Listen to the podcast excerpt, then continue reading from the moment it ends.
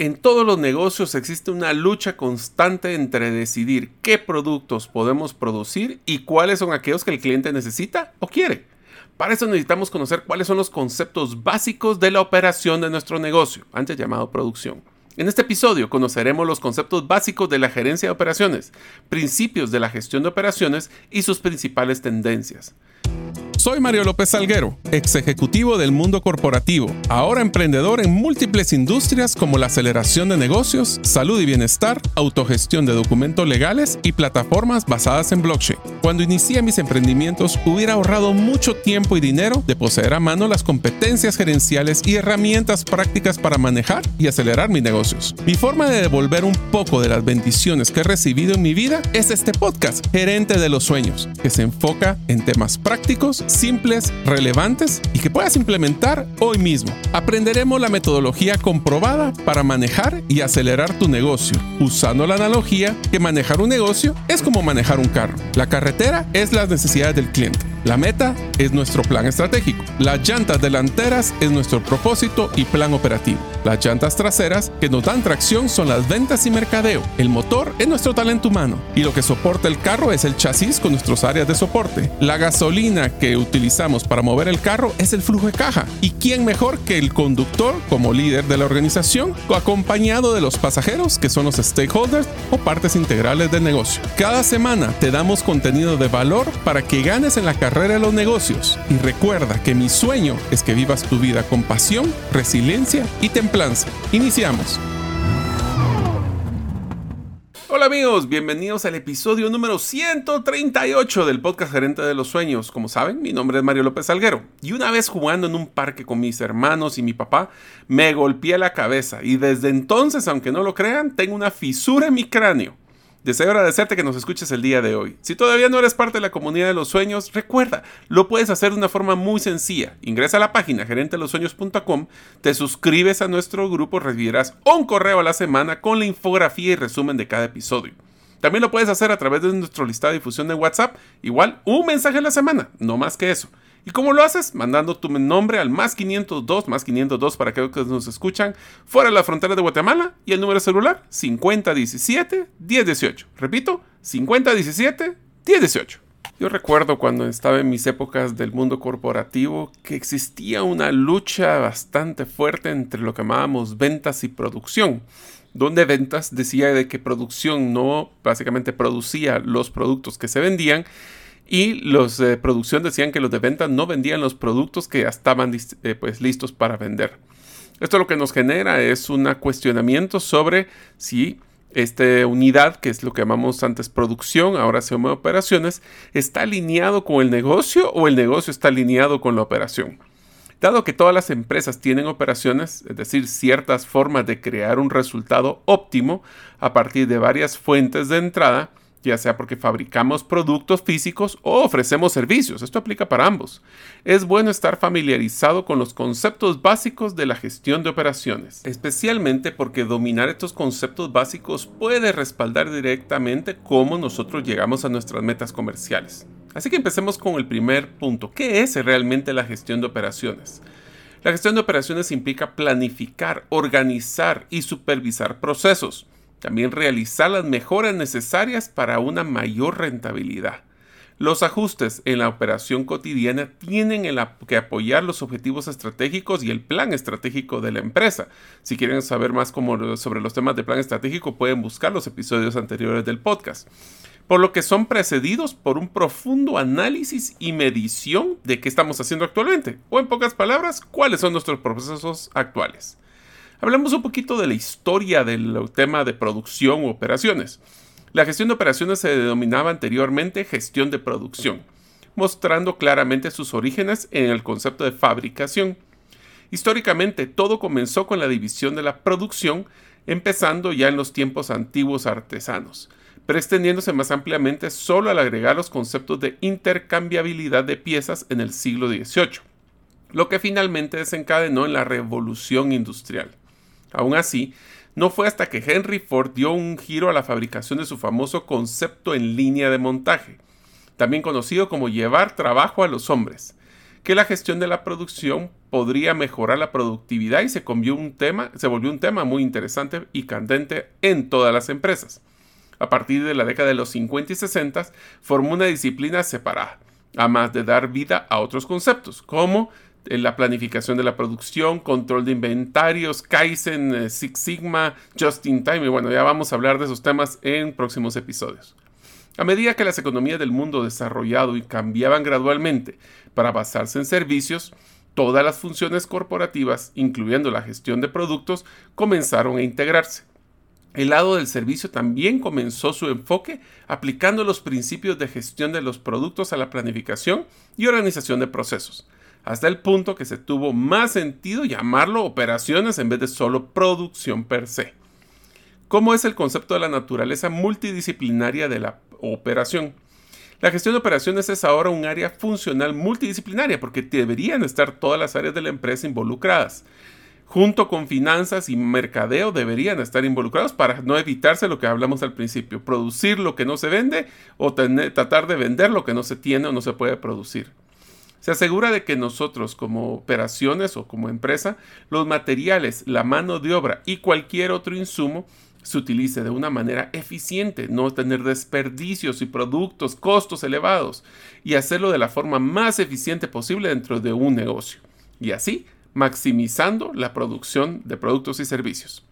La gestión de operaciones requiere estar familiarizado con una amplia gama de disciplinas. Incorpora la gestión general, la gestión de mantenimiento de fábricas o equipos en general. El gerente de operaciones o el encargado de operaciones debe conocer las políticas estratégicas más comunes de la organización. La planificación básica de materiales, tener los materiales para producir y no tener a las personas paradas sin hacer nada. Los sistemas de fabricación y producción, así como el análisis de cómo hacemos más eficientes las cosas. Los principios de producción y control de costos también son importantes, porque si no, inclusive adicionaría los desperdicios. Les quiero contar una anécdota rápida mientras seguimos con el contenido. Y es que mi primer, segundo trabajo, en realidad es tercer trabajo, si me pongo a pensar, porque mi primer trabajo fue asistente mecánico en una empresa de, de productos de vestimenta. La segunda fue un tema de manejo de producción, pero más como muestras. Hasta el tercer trabajo donde realmente estuve en una planta de producción, en este caso es de, sacos de polipropileno. Y recuerdo muy bien que yo era encargado de lo que se llamaba el modelo de costeo ABC. Lo vamos a ver en un episodio siguiente, es cómo poder asignarle costos a cada producto que se está produciendo. Pero lo que también me acuerdo es que ese costeo nos ayudaba a saber dónde estábamos teniendo más desperdicio, horas improductivas y dónde se nos estaba disparando el costo. Es importantísimo hacer esto para saber y no tener sorpresas de que los costos se están disparando y nosotros no sabemos por qué. Tenemos que ser capaces de manejar también las relaciones laborales, industriales y las personas que están trabajando en las plantas. Hablemos de algunas habilidades que son necesarias para realizar un trabajo efectivo en, el manejo de operaciones. Si tú eres de recursos humanos, eres de finanzas, eres de ventas, es bien importante que, que consideres desarrollar estas habilidades como complementarias a las que tú posees.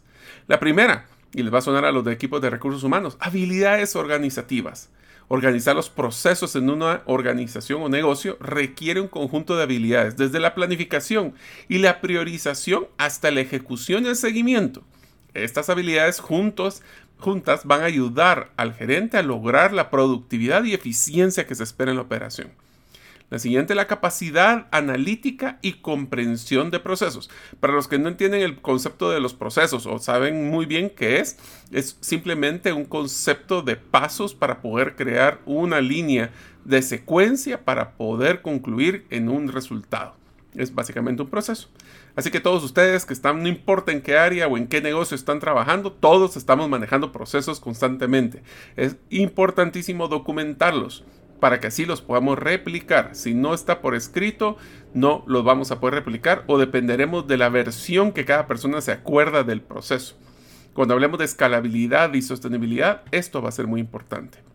La capacidad de comprender los procesos de nuestra área es a menudo importante e incluye también una comprensión más amplia de cómo nuestras áreas interrelacionan o interactúan con otras áreas de las empresas o de los negocios.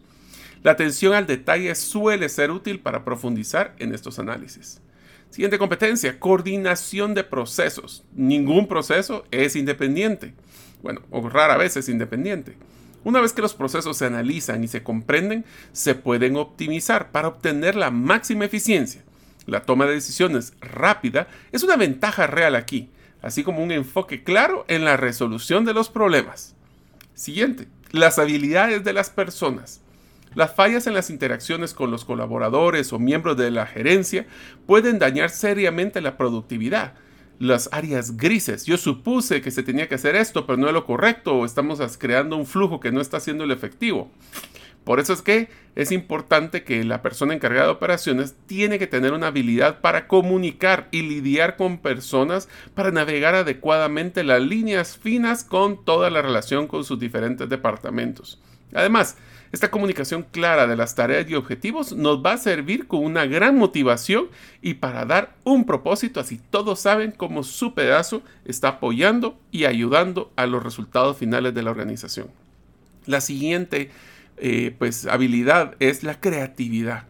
Nuevamente, las habilidades para resolver problemas son esenciales para un enfoque creativo. Si las cosas no van como queremos nosotros, vamos a tener que buscar soluciones creativas. Cuando utilizamos la creatividad, nos va a ayudar a encontrar nuevas formas para mejorar el desempeño de nuestro negocio. Y la última habilidad es el conocimiento tecnológico, para comprender y diseñar procesos en un momento en que las operaciones dependen cada vez de la tecnología. La afinidad por la tecnología es una habilidad que nos puede subestimar si nosotros, como gerentes o encargados de la operación, debemos de familiarizarnos con las tecnologías más comunes utilizadas en nuestra industria. Inclusive podemos hasta buscar las nuevas tecnologías que están ingresando. Y tenemos que comprender que más importante que la tecnología es cómo esa tecnología va a crear beneficios para nosotros y para nuestros clientes. Hablemos ahora de los principios principales de la gestión de operaciones. Aquí vale la pena ampliar un poquito más de algunos de los fundamentos del trabajo cotidiano en la gestión de nuestra operación de nuestro negocio. A continuación vamos a presentar dos enfoques principales que son importantes para comprender las fuerzas impulsoras detrás de las decisiones de los procesos de la planificación, diseño y organización de las operaciones. Ambos están adoptados en las ideas de centrarse en la entrega, apoyar a la organización para que brinde los mejores resultados, mediante una entrada optimizada de materiales, equipos, tecnología y que decir más que nuestro talento humano. Vamos a empezar con estas dos eh, referencias para hacer eh, un comentario. Este episodio lo estamos utilizando de eh, pues, un, resumen de unas anotaciones que utilicé de la página cleverism.com en la parte de manejo de operaciones. El primero de, estos, eh, de estas visiones es las 10 principios de la manejo de operaciones de Randall Schaefer. Randall Schaefer es un profesional experimentado en la gestión de operaciones y fabricación. Aunque no lo crean, también es filósofo industrial. Nunca entendí que era filósofo industrial, pero bueno, habrá que entender, eh, investigar ese tema y ponente habitual en las conferencias organizadas por diferentes instituciones internacionales. Él presentó una lista de 10 principios de la gestión de operaciones en una conferencia diciendo que deberíamos de estar enfocados en que nuestras empresas sean las más óptimas.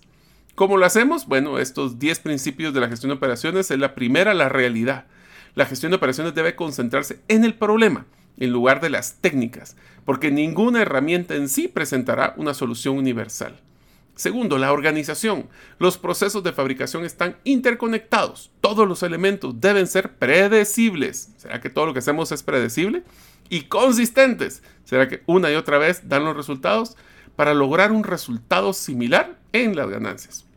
Tercero, fundamentos. La regla de Pareto. Ustedes no saben cuál es la de Pareto, es muy sencillo. El 80% del éxito proviene de una estricta adherencia al mantenimiento preciso de registros y disciplinas y solo el 20% proviene de la aplicación de nuevas técnicas a los procesos. En pocas palabras, el 80% de los resultados se logra a través del 20% de la disciplina. La responsabilidad. Se espera que los gerentes establezcan las reglas, las métricas y definan las responsabilidades de sus colaboradores, así como también verifiquen periódicamente si se cumplen los objetivos. Solo así los trabajadores o colaboradores podrán eh, o pondrían los esfuerzos necesarios para cumplir sus metas. La siguiente diferencia, debemos fomentar la variación de los procesos. ¿Por qué? Porque si un proceso malo repetido nos generará más cosas malas consistentemente. Ahora, si nosotros gestionamos bien, puede ser esos momentos de cambio. ¿Será que lo que hemos hecho por tanto tiempo es lo correcto? ¿O podemos buscar nuevas fuentes de creatividad fundamentadas? O sea, no solo se trata de cambiar por cambiar, pero buscar soluciones para ver nuevas formas de hacer las cosas. Causalidad. Los problemas son síntomas, efectos de una causa subyacente. A menos que se ataque la causa, volveremos a aparecer los mismos problemas. ¿Les suena esto para cada uno de sus trabajos o, lo que ustedes están manejando en su negocio? La siguiente, pasión pero administrada. La pasión de los colaboradores puede ser un importante motor del crecimiento del negocio y los gerentes debemos de inculcar que si esto no es natural, debemos de empezar a inculcarlo. Humildad. En lugar de un costoso proceso de prueba y error, los gerentes debemos reconocer nuestras limitaciones. Tenemos que aprender a pedir ayuda y seguir adelante. Éxito. Lo que se considera éxito cambiará con el tiempo, pero siempre considere el interés de nuestros clientes. Para mantenerlos, todos los demás principios deben revisarse ocasionalmente contra ese factor de éxito. ¿Cuál es el problema que le solucionamos a nuestro cliente? Y finalmente, cambio. Siempre habrán nuevas teorías y soluciones, por lo cual no deberíamos de ceñirse en una u otra, sino aceptar el cambio, no tener tanta resistencia al cambio y gestionar la estabilidad a largo plazo. La siguiente de, los dos grupos que habíamos platicado anteriormente son los 16 principios de la gestión de operaciones por el doctor Richard Schoenberg. El doctor Schoenberg, renombrado investigador en la fabricación estadounidense y es el autor del libro World Class Manufacturing in the Next Decade. Se ha hecho ampliamente conocido por la gestión de operaciones por sus 16 principios que se los voy a leer ahorita. El primero, forme un equipo con los clientes. Miren qué interesante que empiece con los clientes. Sepa que lo que compran y usan, cuál es su problema, cuál es la propuesta única de valor, por qué usted está siendo es exitoso o no y organicemos nuestros productos en consecuencia de los problemas que solucionan, no en cómo es lo más fácil para nosotros. En unos momentos continuaremos con el podcast Gerente de los Sueños. Ahora, unos mensajes de uno de nuestros patrocinadores que hace posible de que nosotros podamos publicar el podcast cada semana. ¿Te gustaría establecer si el invertir en criptomonedas es para ti? En el libro 10 razones para invertir en criptomonedas y 5 para no hacerlo, aprenderás de forma simple, amena y práctica los conocimientos básicos sobre esta forma de inversión. Adquiere el tuyo al WhatsApp 2433 4589 o en las principales librerías del país. Si vives fuera de Guatemala, búscalo en Amazon. Busque un segundo, busque una mejora continua y rápida. Apunte a la mejora continua para ofrecer siempre la mejor calidad. Apunte a una respuesta más rápida de la demanda. es subofrezca y sobrecumpla. Y ofrezca siempre la máxima flexibilidad. ¿Será que nuestros procesos son flexibles? Por lo tanto, si vamos más valor en una manera más flexible, mejor estaremos con nuestros clientes. Propósito unificado es el tercero.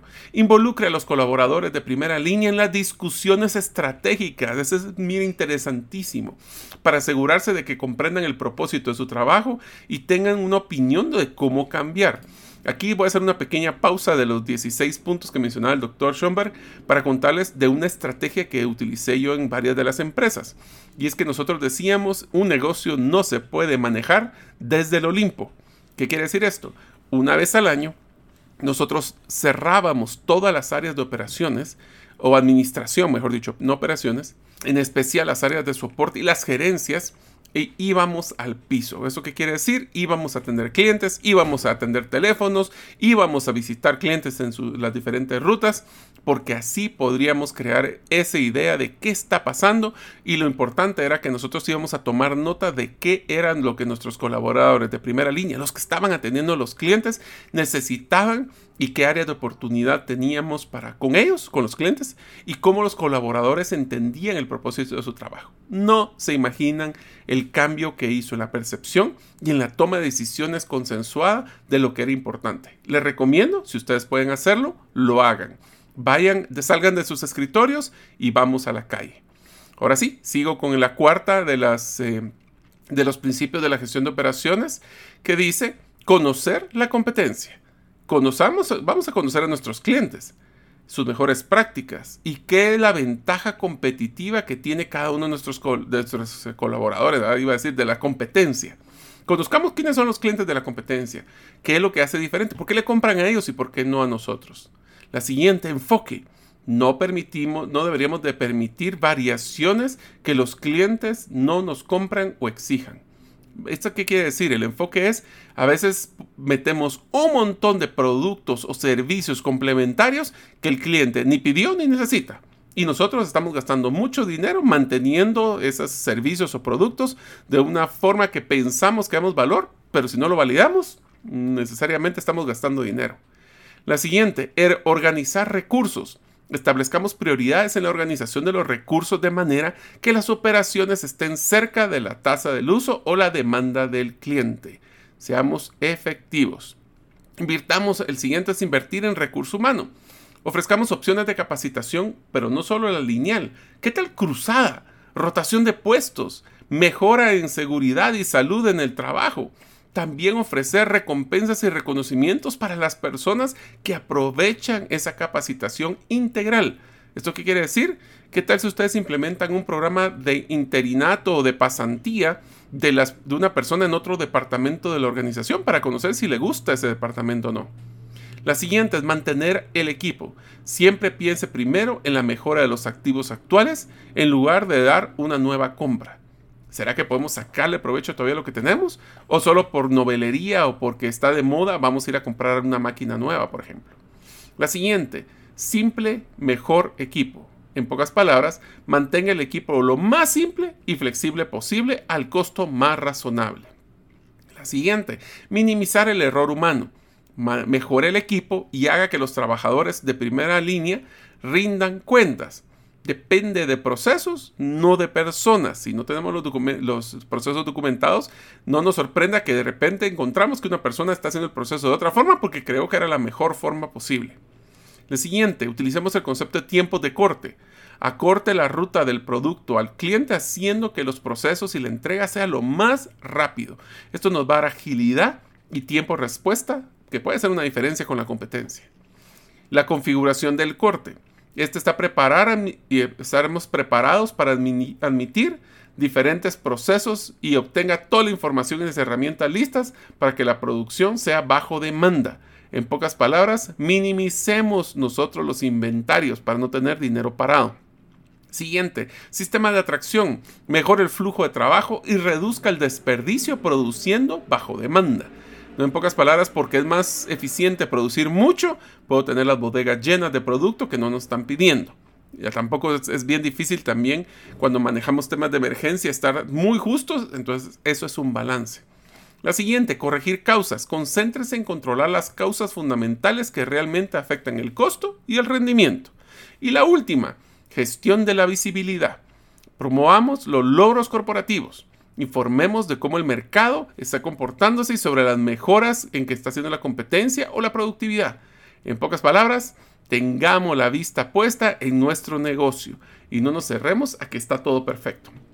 Hablemos ahora de cuáles son las actividades de la gestión de operaciones. Porque a veces estamos hablando de que operaciones creen que es solo producción, pero tiene varios conceptos. Hay tres grandes grupos de la actividad realizada en la, en la gestión de operaciones y están derivadas de las funciones de planificación o diseño, organización y supervisión. Estas son las tres áreas. En todas las actividades de operaciones tenemos que tomar en cuenta los activos, los costos y los recursos humanos que están también evaluados a través de una documentación de procesos. Así que hablemos rápidamente de cada uno de ellos. El diseño. Antes de planificar un proceso, diseñar un producto, la gerencia o el encargado de operaciones debe estar ocupado analizando el mercado para poder definir si existe una demanda. Si ofrece resultados prometedores, por ejemplo, un nicho para apuntar o un nuevo producto o servicio para desarrollar, se puede hacer el siguiente paso que es la planificación. En la mayoría de los casos, la planificación implica diseñar un prototipo, un ejemplo, pero este es bien importante. Cuando hablamos de prototipos, tenemos que hacer lo que llamamos un minimum viable product, un producto mínimo viable, porque es mejor sacar un producto imperfecto y probarlo en el piso que tener un diseño que siempre pasa, está un producto o servicio que está en diseño y que no lo lanzamos. Desde el concepto inicial hasta el lanzamiento real tenemos que hacer la planificación completa. Idealmente con varias fases de prueba, valídenlo con clientes o grupos de clientes especiales que les pueden dar esa retroalimentación y decirles si van por buen camino. Durante la planificación tenemos que tomar en cuenta también que existen requerimientos técnicos y comerciales. A veces es necesario actualizar procesos. Tenemos que diseñar, por ejemplo, una nueva cadena de suministros porque no tengo la materia prima que necesito, o hablar de procesos de logística para ver si vienen materias de otros países.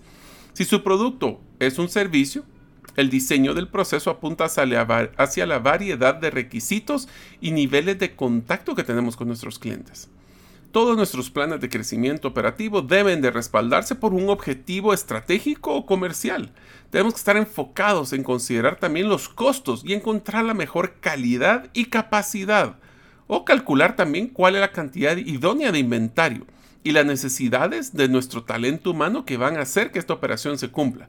Esto es solo como paréntesis, si ustedes están en el área de recursos humanos, es lo que llaman el Workforce Management, donde nos tenemos que definir con la operación actual que tengo cuál es la cantidad de personas teniendo al 100% o teniendo un poquito menos del 100%, porque nadie puede estar al 100% todo el tiempo, pero este dato es sumamente importante porque a veces o tenemos muchas personas o no suficientes. Por lo tanto, es importante establecer medidas adecuadas en la fase de planificación para saber si el desempeño real lo va a cumplir y si hay necesidades de hacer ajustes. La capacidad es una de estas medidas, al igual que la calidad del producto o los tiempos de entrega. Las cifras iniciales suelen ser estimaciones, eso en pocas palabras es un supuesto, tenemos que ir validándoles en el camino. Ya que pasamos de la primera etapa de diseño, pasamos a la de gestión y organización. Entonces, tienen una instalación para la producción. El diseño de su producto está listo y también la forma en que se producirá. Con qué recursos materiales o de humanos y a qué costos y con qué flujo de trabajo lo vamos a realizar. Esta es la fase donde nosotros utilizamos una partida sólida para maximizar la eficiencia de nuestras operaciones. Aún así, necesitamos una gestión constante y competente para corregir los errores accidentales de la planificación, para ajustar la producción a los costos y a las normativas cambiantes, así como mantener la eficiencia en muchos niveles. La persona encargada de operaciones selecciona y programa los procesos para que den un resultado óptimo, aunque ese resultado óptimo es un, como le digo yo, es una es como un premio móvil porque no siempre va a estar siempre lo mismo tiene que hacer también el control de los materiales para una calidad y capacidad ideal. Nuestra organización del mantenimiento de los equipos también forma parte de las actividades. Lo peor que podemos hacer es pensar que las máquinas o las personas van a estar trabajando al 100% todo el tiempo. Hay que hacer inventarios, ah, perdón, hay que hacer eh, mantenimientos, hay que darles descansos, hay que hacer pausas. Así que les dejo la pregunta. ¿Cuál debería de ser si hay una cantidad de 8 horas al día, 5 días a la semana? Cuál es ese porcentaje de efectividad y productividad que debería tener una persona o una línea de producción. Es algo que tenemos que decidir. Además, también tenemos que considerar que el inventario y toda la cadena de suministros debe administrarse para producir de una manera eficiente. No hay peor cosa que tener una planta de producción parada porque no tengo materia prima o falta una materia prima nada más en toda la cadena. Esto nos pasó solo para que tengan una idea cuando estaba yo en la industria de vehículos, que eh, hubo como un, eh, pues hubo un tifón en Asia y hubo una ciudad que pues tuvo daños muy serios y era el único lugar en el mundo que se producía un color de tinta especial para un vehículo y pues pasaron dos años sin que tuvieran ese tipo de color. Ese es un ejemplo de lo que podría ser una falla en la operación. Por eso tenemos que buscar tener una buena planificación, unos niveles reales para tener ese impacto que esperamos para poder mejorar constantemente. Hablando de mejorar es el tercero. Siempre hay espacio para mejorar cuando se trata de procesos que estamos utilizando, la, calidad y la capacidad lograda o en lo que respecta al nivel del inventario y recursos humanos. Siempre podemos mejorar. Ahora tenemos cuidado por buscar mejoras, a veces lo volvemos más eficiente o menos eficiente. Eso es parte de lo que tenemos que evaluar. Gran parte de las tareas de la gestión de operaciones, por lo tanto, provienen en esta necesidad de mejora continua. Y aquí es donde interviene la planificación a largo plazo. No tenemos que olvidar de que nuestro negocio lo queremos vivo y, sostenible a largo plazo. Todas las decisiones por una eficiencia a corto plazo pueden sacrificar, dañar una máquina que la estamos sobrecargando, una persona que la estamos sobrecargando y por eso es que tenemos que tener mucho cuidado. Los cambios realizados de acuerdo con nuestro plan son tan buenos como la mejora que aportan en términos de los resultados. Una mejor manera de pronosticar la demanda lo acerca a una mejora de los procesos, ya que se producen ahorros en costos y en tiempos de entrega. La calidad de un producto será mayor si se estableció un programa de control de, la calidad total. Eh, esto es un proceso de Total Quality Assurance. yo estoy entrando a temas de ingeniería, ustedes, así que si me escuchan que mi voz se me pone así feliz es porque son temas que yo aprendí en la universidad. Eh, tenemos que evaluar también los riesgos operacionales, el control de inventarios. Eh, esto se puede hacer como el justo a tiempo el just in time que le llamamos. Esto vamos a hablar de la terminología, pero eh, esto es tener las materias en el momento correcto y no tener inventario de materia prima parada sin que la estemos produciendo.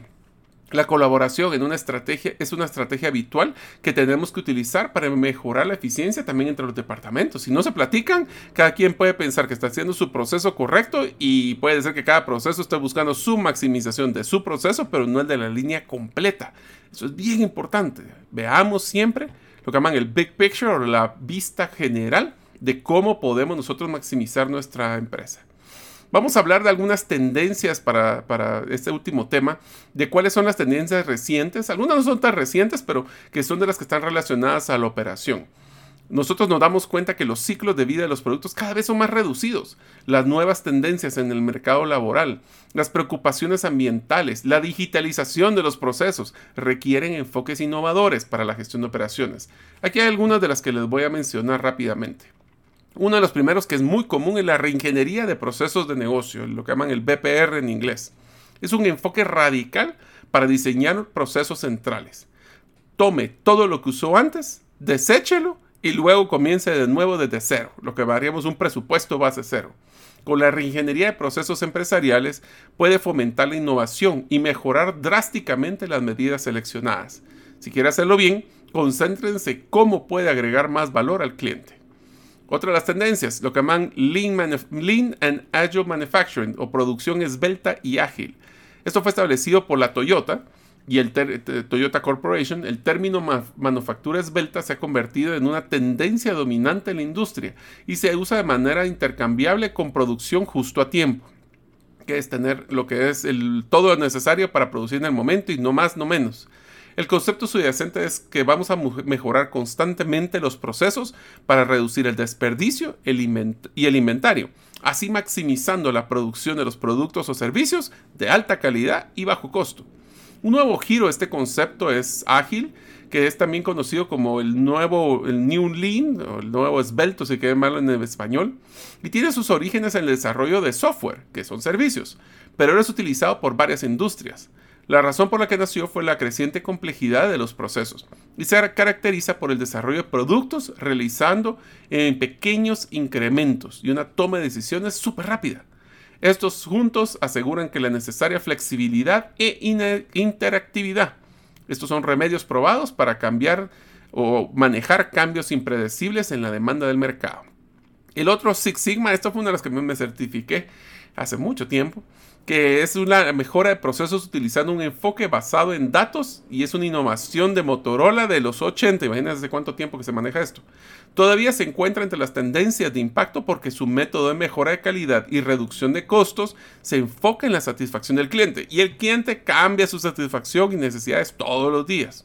El método se basa en la medida de Six Sigma que se logra solo si se encuentra tres o cuatro defectos en un millón de resultados. En pocas palabras, es predictibilidad y minimización del desperdicio. De esta manera, logramos una eficiencia de la producción que casi llega al 99.99%.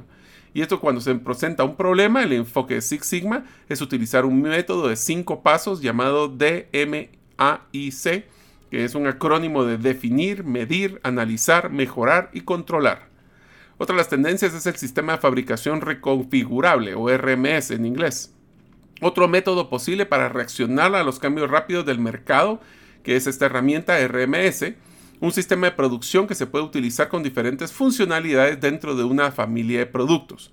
Con RMS puede realizar ajustes en la producción de una manera rentable, sabiendo cuál es la rentabilidad.